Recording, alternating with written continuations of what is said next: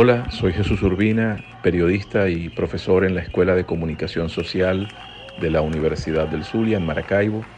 Incidir en la formación de los más jóvenes como profesionales, en nuestro caso del periodismo, es algo que renueva los propios compromisos de uno como docente, como profesor, en el aula, incluso fuera del aula, mi nombre es Argelia Peroso, soy coordinadora académica en la Escuela de Derecho y profesora ordinaria en la Escuela de Comunicación Social de la Universidad Católica Andrés Bello.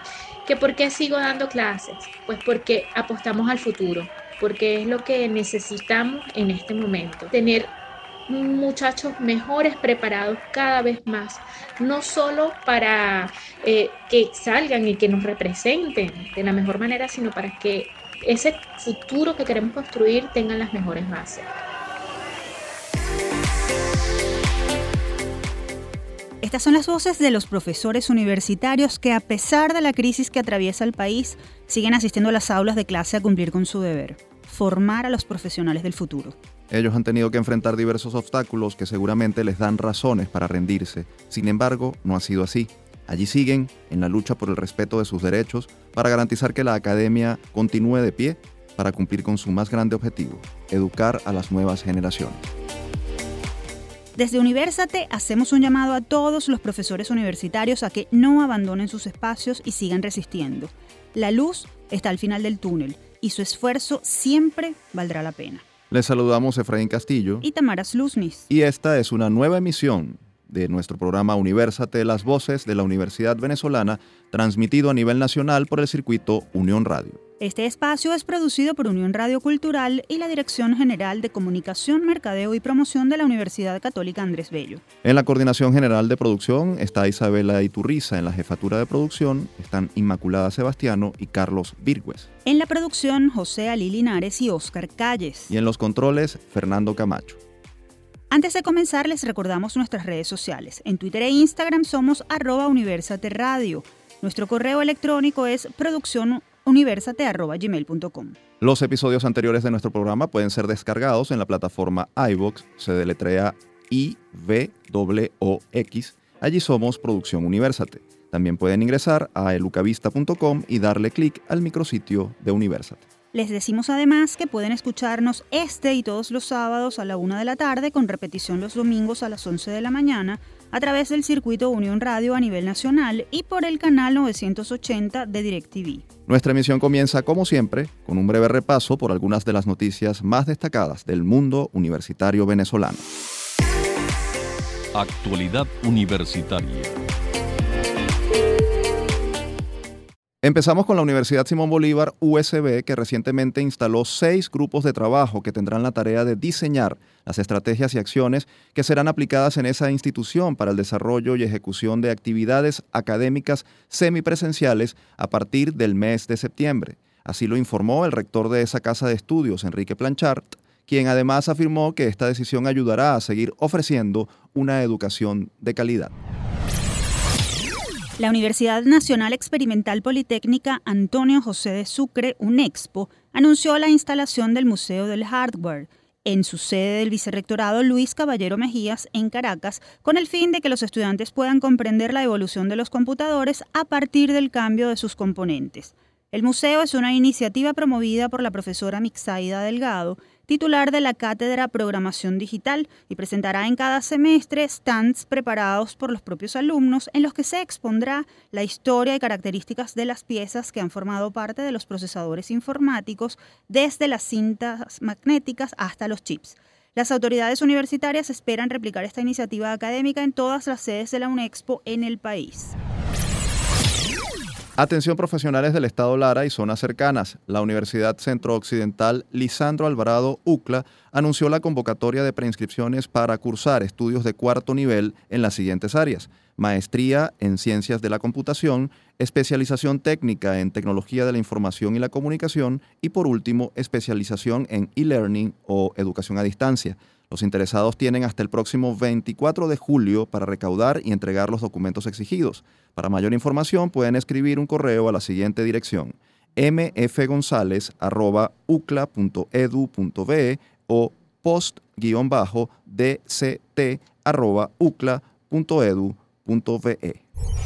En materia de reconocimientos, el Consejo Municipal de El Atillo, en el estado Miranda, nombró al historiador y profesor universitario Rafael Arraiz Luca como hijo ilustre de ese municipio que celebra su 235 aniversario.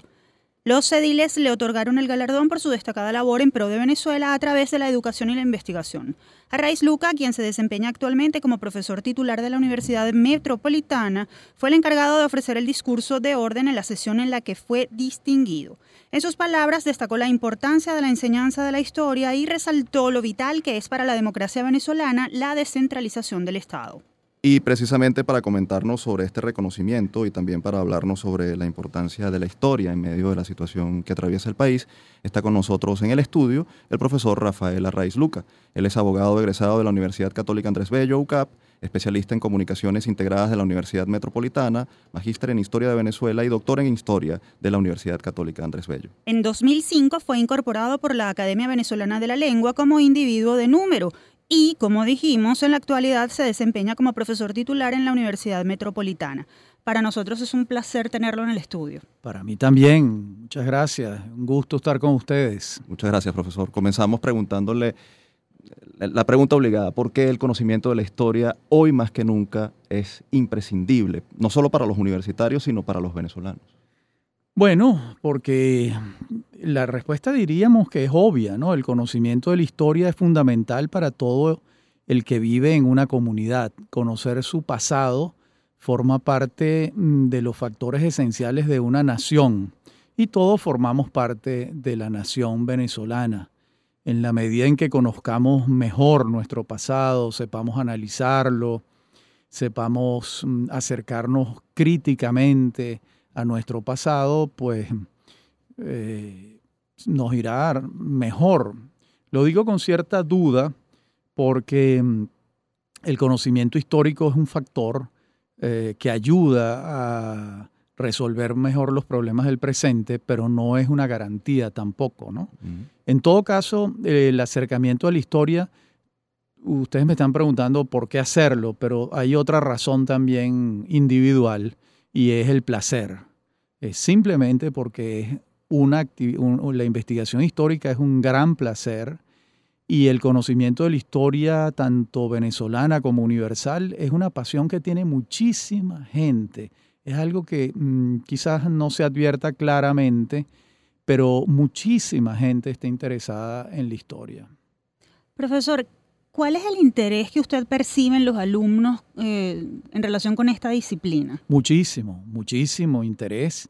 Yo doy clases en pregrado en la Escuela de Estudios Liberales de la Universidad Metropolitana, una de las mejores carreras que se puede estudiar en Venezuela, una formación humanística de primer orden.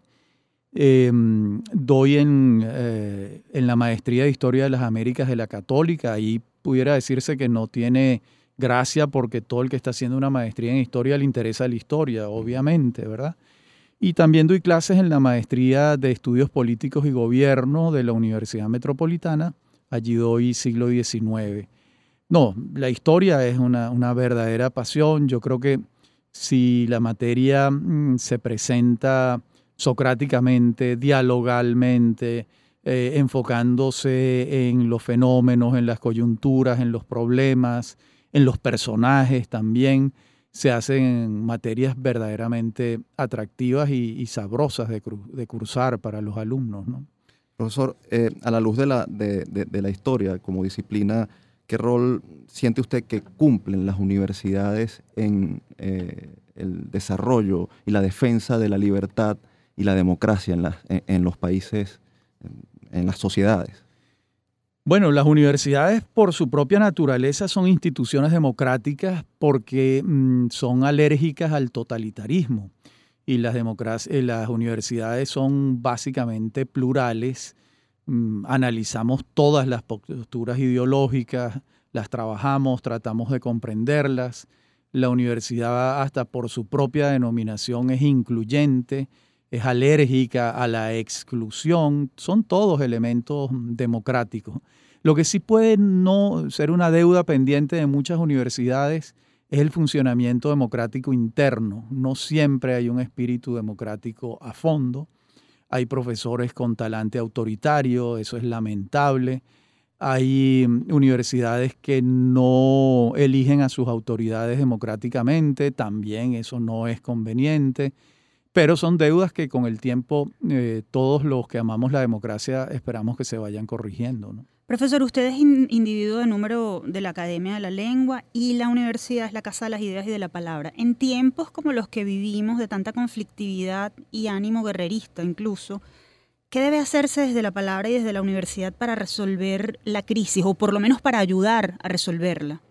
Paz, paz y paz y eh, avalar los instrumentos de la paz que son el diálogo, la negociación, el entendimiento, el respeto a la ley, todo lo que es el universo civil. Allí es donde están nuestros esfuerzos puestos, ¿no? Porque mm, nosotros, por la naturaleza de las instituciones, tanto la academia como la universidad, no son instituciones dadas a la violencia, sino a la construcción de la paz. Y porque nosotros sabemos a ciencia cierta que la única manera en la que los países progresan, se adelantan, se desarrollan económicamente, superan sus carencias sociales, es en un clima de paz. Y un clima de paz se alcanza a través de la vía política, a través de las negociaciones y el diálogo. Profesor, usted ha sido declarado hijo ilustre del municipio de Latillo. ¿Qué representa para un historiador ser, eh, alcanzar esta distinción de parte de, de un municipio bueno, eh, y para, un profesor universitario. Para mí fue una sorpresa porque el mecanismo como me otorgaron ese reconocimiento fue eh, una sorpresa. Ellos me invitaron a mí a, dar el, a pronunciar el discurso con motivo del aniversario de la fundación del pueblo de Latillo. Y yo llegué a dar un discurso y cuando veo el orden del día veo que me están declarando hijo ilustre, pues fue una gran alegría, por supuesto. Es algo que les agradezco a los concejales, al Consejo Municipal y al alcalde, Elías Sayek, eh, muchísimo, por, por cierto, Elías es egresado de la Universidad Metropolitana. Es algo que les agradezco tremendamente, es una distinción que, uno siempre agradece. ¿no? Como profesor universitario, ¿qué, qué significa que, a los académicos le estén dando una distinción como esa? Mire, mira, yo creo que está muy bien y que a los académicos pues eh, se nos reconozca nuestro trabajo me parece muy bien también. Eh, no solo hay que reconocer el trabajo de los políticos, los militares, la gente de la farándula, los artistas, sino también a quienes nos dedicamos a dar clases, a investigar, porque nosotros también estamos contribuyendo con la creación de la, la consolidación de la venezolanidad, de una Venezuela democrática, por supuesto. Profesor, em, eh, a la luz de la historia, las, universidades cumplen, un rol fundamental en la defensa de las libertades y en la defensa de la democracia. ¿Qué mensaje le da a usted, le hace llegar a usted a los ciudadanos y a los universitarios en general?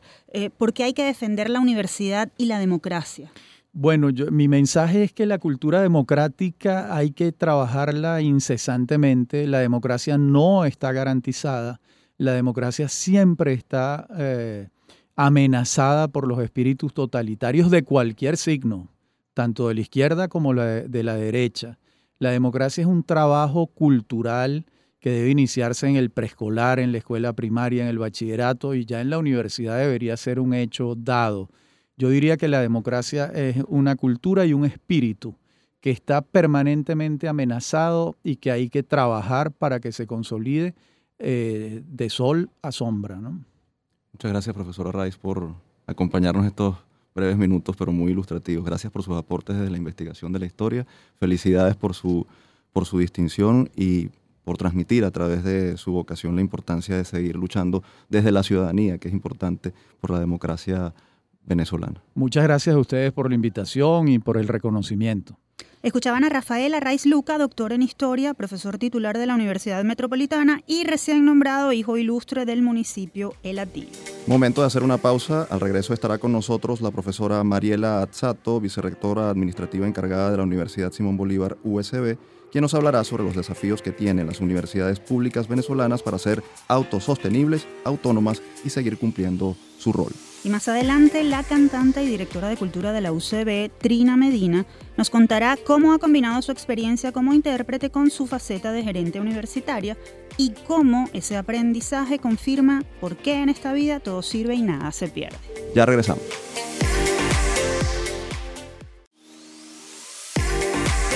Estamos de vuelta con nuestro programa Universate, las voces de la Universidad Venezolana por el circuito Unión Radio. Les acompañamos Efraín Castillo y Tamares Luznis. Recuerden que pueden seguirnos a través de nuestras redes sociales. En Twitter e Instagram somos arroba Universate Radio. Comenzamos este segundo bloque conversando sobre un desafío que tienen las universidades públicas venezolanas en este momento. Cómo autosustentarse para sobrevivir y cómo adaptar los planes de estudio para torear la crisis desde el campus. Vía telefónica tenemos a la profesora Mariela Azzato. Ella es arquitecta egresada de la Universidad Simón Bolívar. Además posee una especialización en informática educativa de esa misma casa de estudios. También se convirtió en doctora en educación en la Universidad de Barcelona, España. En lo profesional se ha desempeñado como profesora titular del Departamento de Diseño, Arquitectura y Artes Plásticas, también como directora de Servicios Multimedia y en la actualidad es la vicerrectora administrativa encargada de la Universidad Simón Bolívar. Bienvenida, profesora, nos complace muchísimo tenerla en nuestro programa.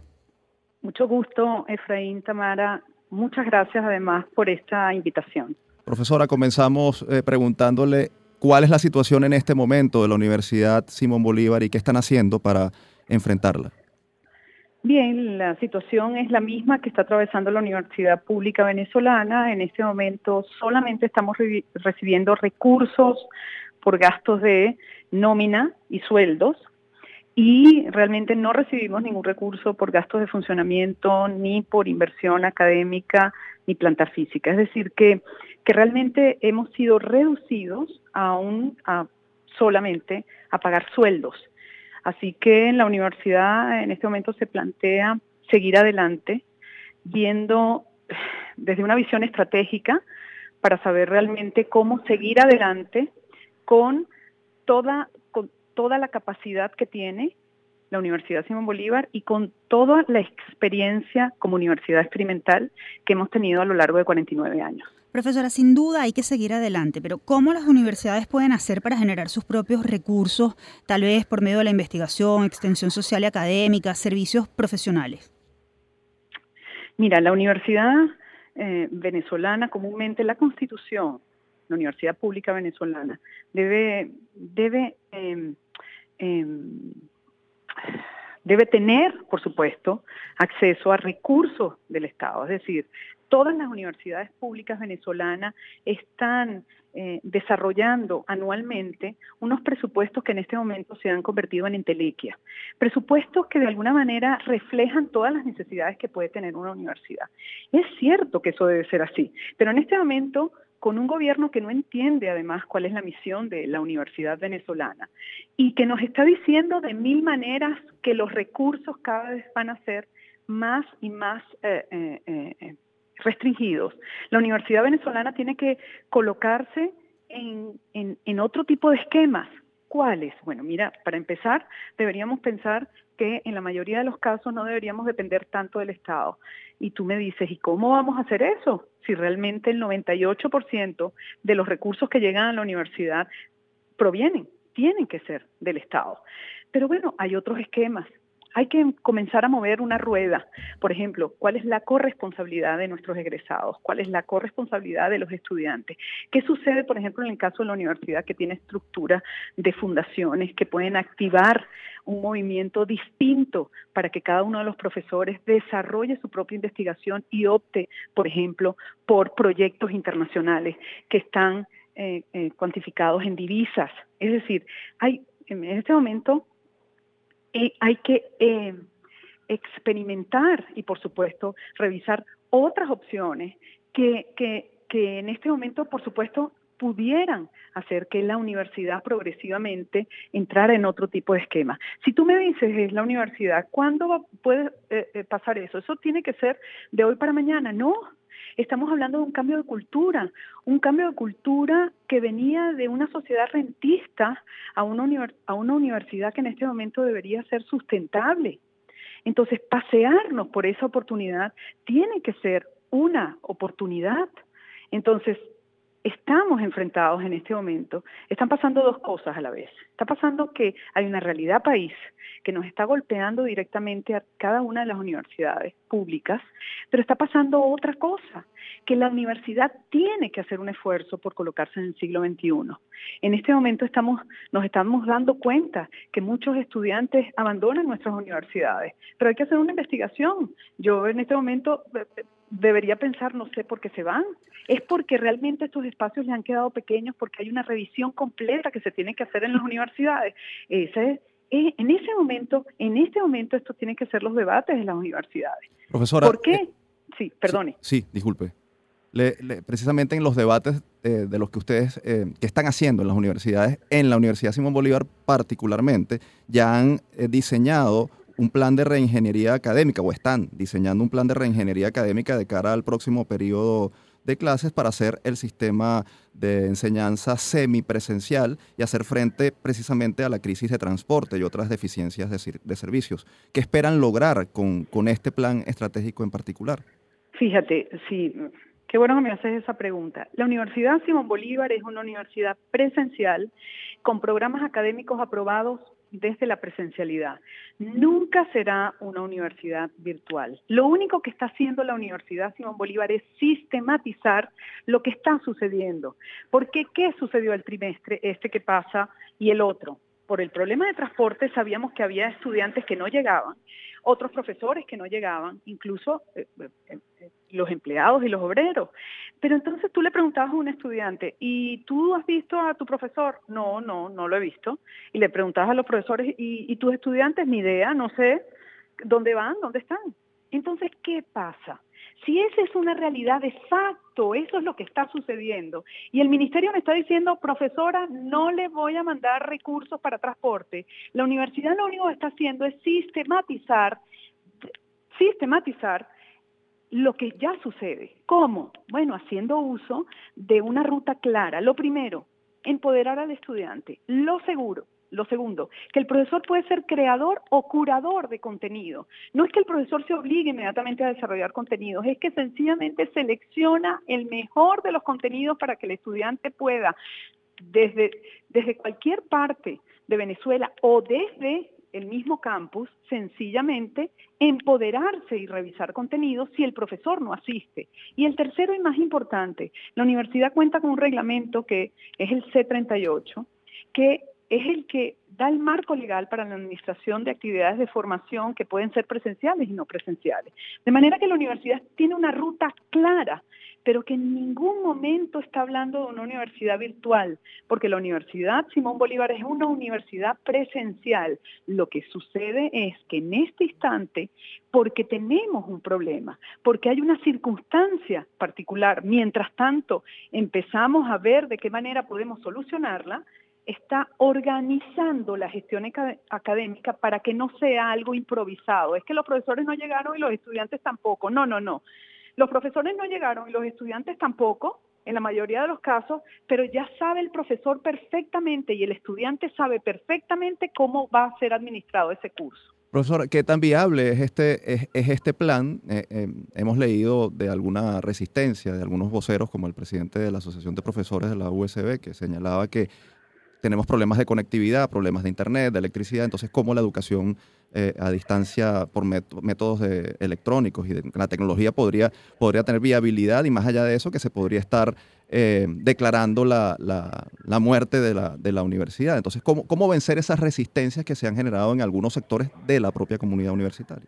Bueno, primero manteniendo la información de primera fuente. Cuando, cuando se ignoran muchas cosas, definitivamente se hacen juicios de valor que no están eh, apegados a la realidad. Cuando yo hablo de tecnología, mira, tecnología es un lápiz, tecnología es un pizarrón, tecnología es una guía, tecnología es cualquier medio de, eh, digital.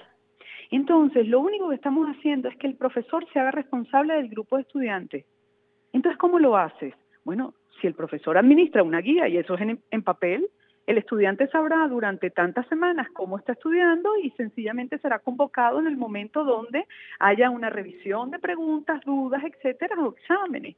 Entonces, cuando hablamos de tecnologías, en el estricto censo, no podemos pensar solamente que son las digitales, porque por supuesto, por ignorancia, puedes llegar a pensar que solamente estoy hablando de Internet pero estamos hablando de cualquier tecnología, pero eso sí, estamos convocando al profesor a que se haga responsable con la gestión que él sabe, porque un profesor sabe exactamente qué tipo de recursos puede administrar al estudiante y él es responsable de los estudiantes. Y los estudiantes empoderados, porque deben no solamente exigir, sino saber realmente cuál es el plan propuesto por el, por el profesor. Estamos hablando con la profesora Mariela Azzato, vicerrectora administrativa encargada de la Universidad Simón Bolívar. Eh, y le preguntamos o, reflexionamos sobre mm, la, situación que están viviendo las universidades en este momento. Eh, hablamos mm, tal vez de supervivencia. Y en un eh, modelo de supervivencia, en un modelo de contingencias, es muy difícil planificar. Sin embargo, hay que hacerlo para vislumbrar de alguna manera el futuro. ¿Qué deben hacer en ese sentido eh, para pensar a mediano y largo plazo las universidades para poder avanzar, para, para poder enfrentar esta crisis? Bueno, yo primeramente yo lo que sugiero y además se se ha hecho este debate, nuestro rector lo ha llevado incluso a la Asociación Venezolana de Rectores, donde no podemos seguir pensando que es que la responsabilidad solamente la tiene un gobierno. Ya sabemos cuál es la responsabilidad, ya sabemos además, fíjate, si tú me preguntas, ¿cuál es la misión de ellos? Destruir la universidad venezolana.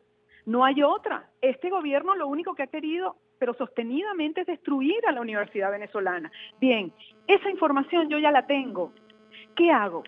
¿Me quedo sencillamente llorando porque no llegan unos recursos o miro hacia afuera a ver qué es lo que han hecho otros modelos universitarios? Proyecto la universidad del siglo XXI y trato de convocar a, voluntades dentro de una misma institución para decir, no dependo de esa misión que tú tienes de destruir las universidades, sino que nosotros, y lo dije en uno de mis tweets, nuestra revolución es cognitiva.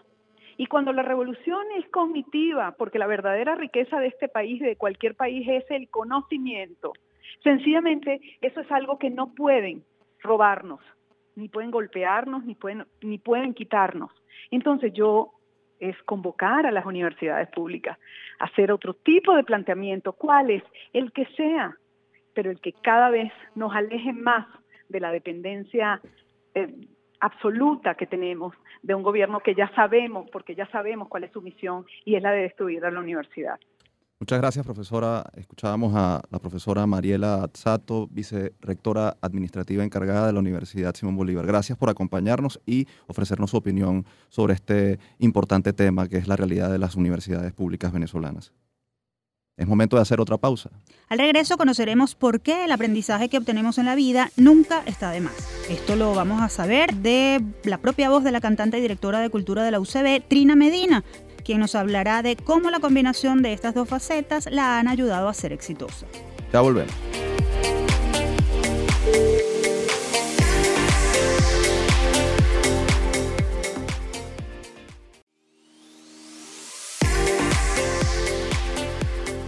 Seguimos con más de Universate, las voces de la Universidad Venezolana. Recuerden que estamos al aire a nivel nacional a través del circuito Unión Radio. También tienen a disposición nuestras redes sociales en Twitter e Instagram, arroba Universate Radio y nuestro correo electrónico producciónuniversate.gmail.com. Y ha llegado el momento de conocer el testimonio de una profesional universitaria que nos dice por qué ningún aprendizaje está de más en la vida. Todo me sirve, nada se pierde. Yo estaba medio loca cuando volví contigo. Yo estaba alucinando cuando te di tres hijos. Al fondo escuchan una de las melodías de Trina Medina, cantante, compositora y actriz venezolana que nació el 28 de febrero de 1960 y es hija de la veterana sonera de Venezuela, Canelita Medina. Desde muy temprana edad demostró tener esa vocación artística por herencia.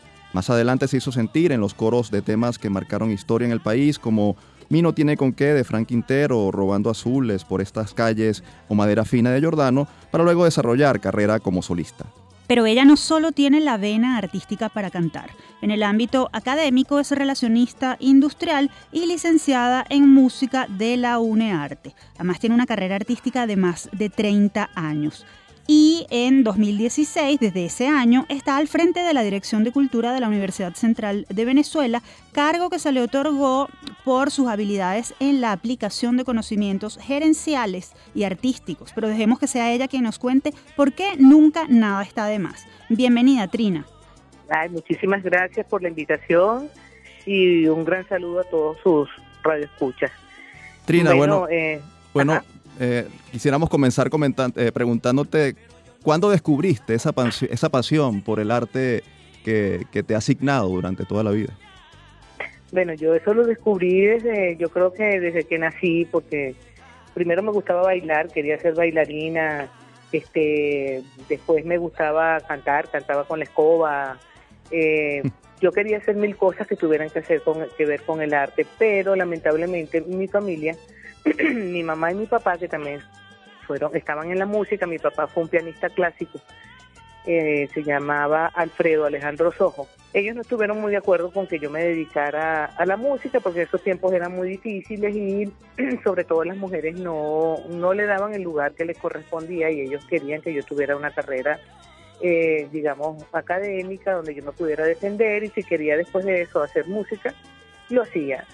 Eh, una vez que pasó eso, pues obviamente yo me dediqué a estudiar y a estudiar hasta que después que me, paralelamente, antes de graduarme de Relacionista Industrial, empecé a estudiar en el conservatorio, empecé en el Pedro Nolasco Colón y terminé en el José Reina a estudiar lo que yo quería, que era música, porque después quise estudiar Derecho, que estudié un año de Derecho en la Universidad Central de Venezuela, y un día vi a Doris Wells, eso es una anécdota, caminar por esos pasillos, en paz descanse, ella estudiaba estudios internacionales, y entonces fue cuando me di cuenta, hago yo estudiando Derecho si yo lo que quiero es ser músico? Y ahí fue donde decidí de verdad estudiar producción, estudiar arreglos, o sea, estudiar todo lo que tuviera que ver con la música, porque eso era lo que yo quería hacer. Trina, yo creo que bueno, ajá. Trina, en lo académico eres licenciada en Relaciones Industriales. ¿Cómo tu carrera, la música y todos los conocimientos que tienes en materia de arte te han ayudado para estar al frente de la cultura de la casa que vence la sombra? Bueno, eh, mi carrera académica mm, realmente mm, lo hice, como les dije, por mis padres. Eh, estar al frente de la Dirección de Cultura, yo trabajo en la universidad desde hace 25 años, no es ahora que empecé. Desde hace 25 años vengo haciendo, o más, 26 años, vengo haciendo carrera dentro de la universidad. Yo me gradué eh, trabajando dentro de la Universidad Central de Venezuela. Y cuando me retiro, yo me retiro como subdirectora de cultura. O sea, ya yo hacía trabajo gerencial dentro de la universidad y eh, acompañada de la profesora Josefina Benedetti, pues desarrollé toda esa parte de producción cultural durante seis años consecutivos en la universidad hasta que me retiré. No es sino hasta el 2016 que la doctora Cecilia García Rocha Márquez, rectora de la universidad, eh, requirió mis servicios y me volvió a llamar y me dijo, te vienes para que estés con la gestión, queremos que estés con nosotros, porque bueno, yo tenía ya la experiencia, conocía el personal, conocía el trabajo dentro de la dirección y conocía ampliamente lo que es la, gerencia cultural. Es por eso que vuelvo como directora de cultura, pero ya yo trabajaba en la universidad.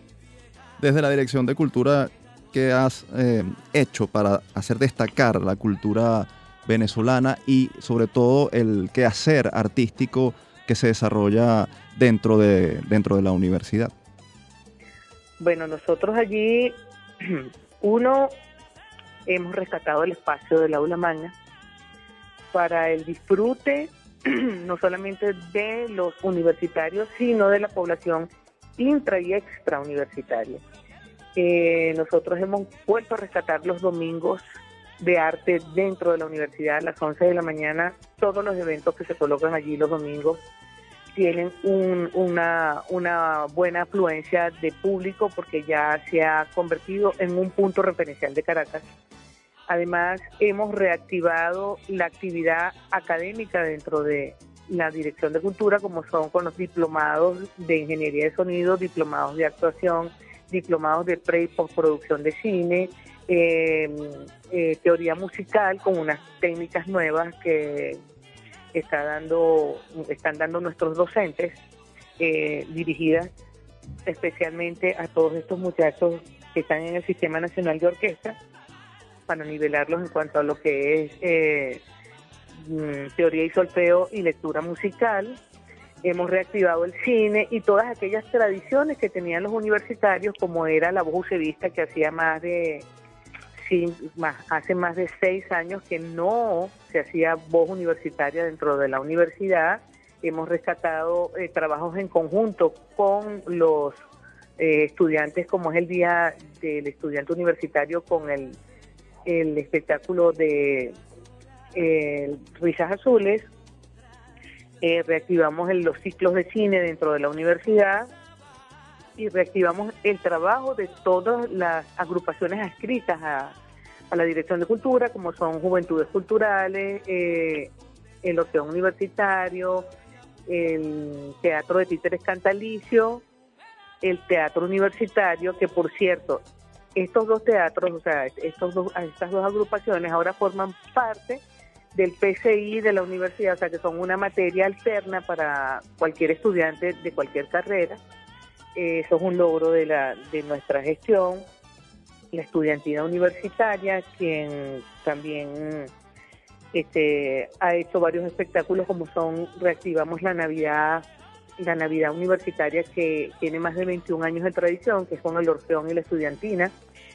Y además hemos tratado de que nuestras agrupaciones participen con, eh, en aquellas producciones eh, que se hacen los domingos, donde obviamente ellos tengan cabida.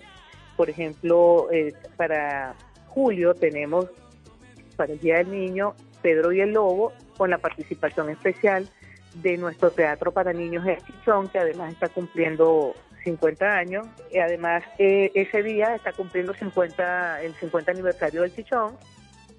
Y tenemos hacia octubre un ciclo que se llama Ellos también son musevistas, donde vamos a presentar la ópera Gertrudis del maestro Gerardo Gerulevich, que es un gran profesor de la Escuela de Artes, y como antesala vamos a tener la participación de eh, nuestra, nuestra agrupación Danzas Piso Rojo, quien va a ser la obertura de esa obra.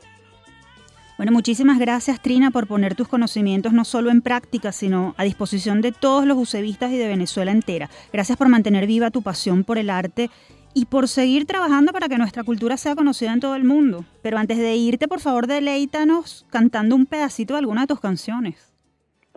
Bueno, vamos a ver qué, qué me sale. Pues. Y no se fuerte con el viento, se hace fuerte con el tiempo y amor de madera fina. Se lo canté en el mismo tono y todo de hace 20 años. Muchísimas gracias, Trina, por tu participación. Escuchaban a Trina Medina, cantante, actriz y directora de cultura de la Universidad Central de Venezuela quien nos explicó cómo la cultura se convirtió en su tarea de vida sin desperdiciar cualquier otro conocimiento.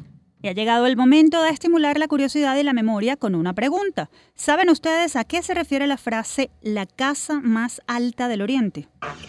La trivia.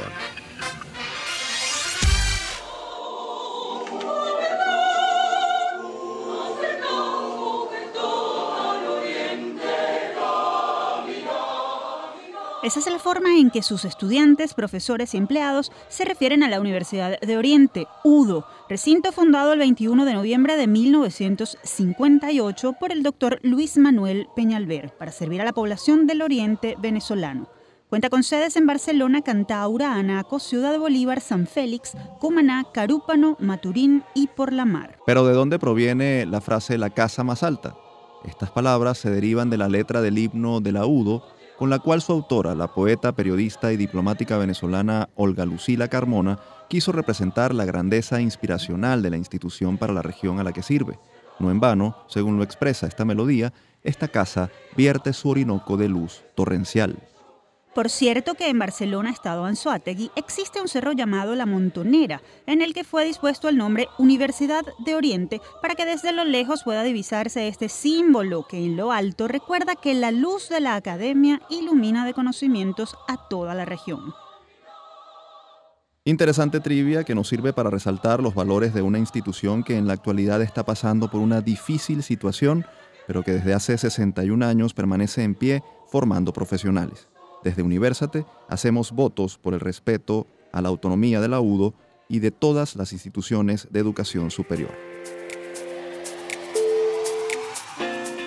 Es momento de hacer nuestra última pausa en Universate, las voces de la Universidad Venezolana.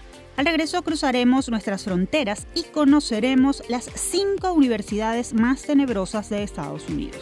Ya regresamos.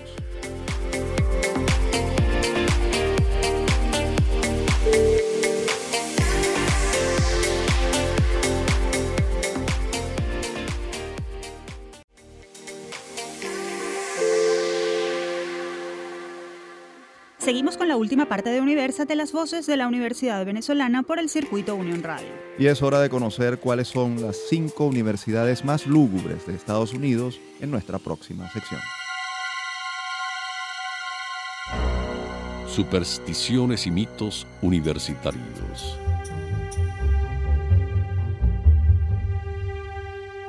El viaje tenebroso comienza en la Universidad de Ohio, donde los medios de comunicación han venido reportando desde hace algunos años supuestas apariciones de fantasmas en salones y residencias estudiantiles de esa institución. Seguimos avanzando y nuestra segunda parada es en la Universidad de Montevallo, en Alabama, la cual tiene en medio de su campus los antiguos edificios y el cementerio de la familia King. Según lo que dicen quienes allí hacen vida, el fantasma más famoso es el del señor Edmund King, que frecuenta los alrededores de la casa. Muchos afirman haber visto luces misteriosas y cortinas que se mueven incluso cuando no hay nadie en la mansión. Otros dicen haber visto el espectro en sí mismo patrullando el terreno con una linterna. Y ahora nos vamos a Nueva York, específicamente al Hamilton College, una de las universidades más antiguas de esa localidad. La institución está rodeada de cuentos atemorizantes. El periódico estudiantil reseña la historia del teatro minor donde se producen sonidos inexplicables. Curiosamente, la universidad ofrece una caminata de fantasmas donde un miembro de la administración cuenta a los estudiantes asustados algunas de las historias más tétricas del campus.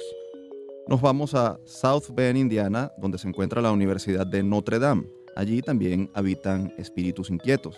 Los estudiantes hablan principalmente del fantasma del Washington Hall, uno de los edificios más antiguos de esa institución, donde en algún momento funcionó el Centro de Música y Artes Escénicas. La leyenda señala que eh, los alumnos son despertados en la noche por el sonido de un corno francés y se menciona que este sonido es producido por un antiguo profesor que falleció en un incendio ocurrido en el año 1879.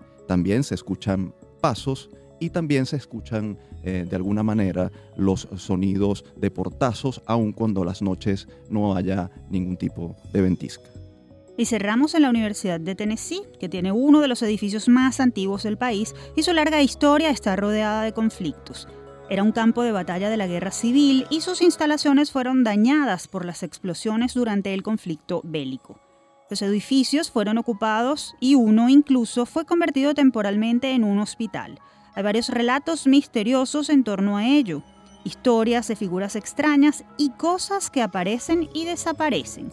Unos comentan sobre un toro que atacó a muchas personas para luego esfumarse sin dejar rastro. Otros han visto a ocho oficiales de uniforme discutiendo estrategias bélicas y en una de las bibliotecas además se ha visto a una mujer que está arreglando libros en una estantería y lo curioso es que cuando ella aparece lo hace también un olor a pan de maíz recién horneado. Definitivamente en todas partes del mundo las instituciones académicas antiguas están asociadas a historias sobre posibles apariciones sobrenaturales. ¿Qué te parece, Tamara?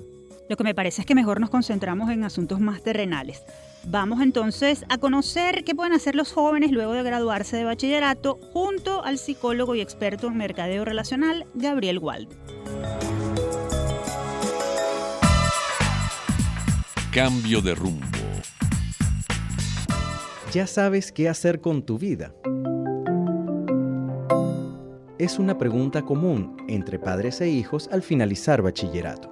El problema surge cuando la respuesta no es la que los padres esperan, o simplemente cuando no hay respuesta. Cada vez más los jóvenes dejan de ver a las universidades como una opción de estudios y prefieren carreras cortas y cursos. Esto es una tendencia mundial. Pero en Venezuela este fenómeno se ha acelerado y muchos jóvenes prefieren certificaciones rápidas pensando en emigrar y lograr un empleo rápidamente. Realizar estudios cortos mientras se conoce un área laboral puede ser provechoso, porque el joven puede producir mientras estudia. Además, puede alternar entre diferentes cursos en la medida en la que el trabajo se lo exige. Sin embargo, la creencia de hacer dinero rápido y que con un canal de YouTube se resuelven los problemas puede ser solo una solución en el corto plazo. En el mundo hay cada vez más competencia por profesionales de buen nivel, dedicados a las áreas analíticas, con liderazgo y que sean capaces de aportar a las organizaciones. La clave para que el joven sepa si optar por una carrera larga o estudios cortos está en saber, primero, en qué tipos de trabajos les gustaría estar y qué trabajos tendrán demanda en el largo plazo. Algunos requieren más titulaciones que otros y es importante saber cuáles son. Segundo, reconocer lo que les gusta hacer. Tercero, recordar que la fantasía de tener un emprendimiento o negocio propio requiere de muchos fracasos. Trabajar primero en empresas ayuda a que los emprendimientos tengan más éxito. En general, la sugerencia para los padres es apoyar a sus hijos a conocer y visitar tantos trabajos y universidades como les sea posible. El camino no está escrito y las viejas fórmulas de nuestros abuelos ya no siempre funcionan. Recordemos que la vocación se construye y es mejor hacerlo pensando en lo que el mundo necesita. Cambio de rumbo. Momento de despedir nuestro programa de esta semana, pero antes les dejamos una frase de un gran maestro musical de Venezuela.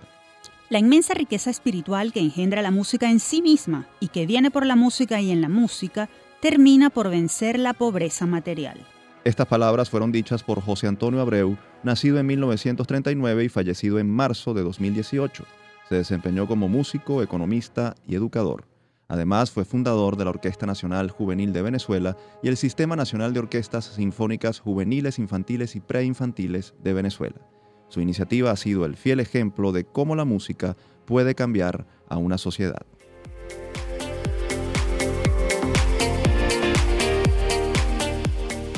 Gracias por su atención. No olviden que están a disposición nuestras redes sociales. En Twitter e Instagram somos arroba Universate Radio. Nuestro correo electrónico es producciónuniversate.gmail.com. Los episodios anteriores de nuestro programa pueden ser descargados en la plataforma iVoox. Allí somos Producción Universate. También pueden ingresar a elucavista.com y darle clic al micrositio de Universate. Y saben también que pueden escucharnos todos los sábados a la 1 pm y los domingos a las 11 am a través del circuito Unión Radio a nivel nacional y por el canal 980 de DirecTV. Este espacio fue producido por Unión Radio Cultural y la Dirección General de Comunicación, Mercadeo y Promoción de la Universidad Católica Andrés Bello. En la coordinación general de producción está Isabela Iturriza, en la jefatura de producción, Inmaculada Sebastiano y Carlos Virgües. En la producción, José Ali Linares y Óscar Calles. En los controles, Fernando Camacho. Y en la conducción, Efraín Castillo y Tamara Sluznis. Hasta la próxima.